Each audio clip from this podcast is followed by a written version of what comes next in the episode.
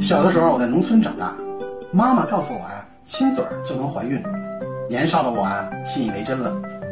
有一次呢，我在院子里面呃玩耍，嘴里面呢叼着一根香肠。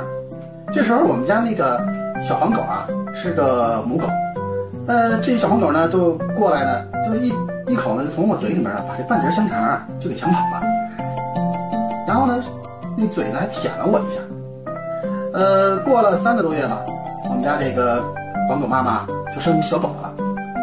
从那一天开始呢，我心里就暗暗的发誓，只要有我一口吃的，就不会饿着他们娘俩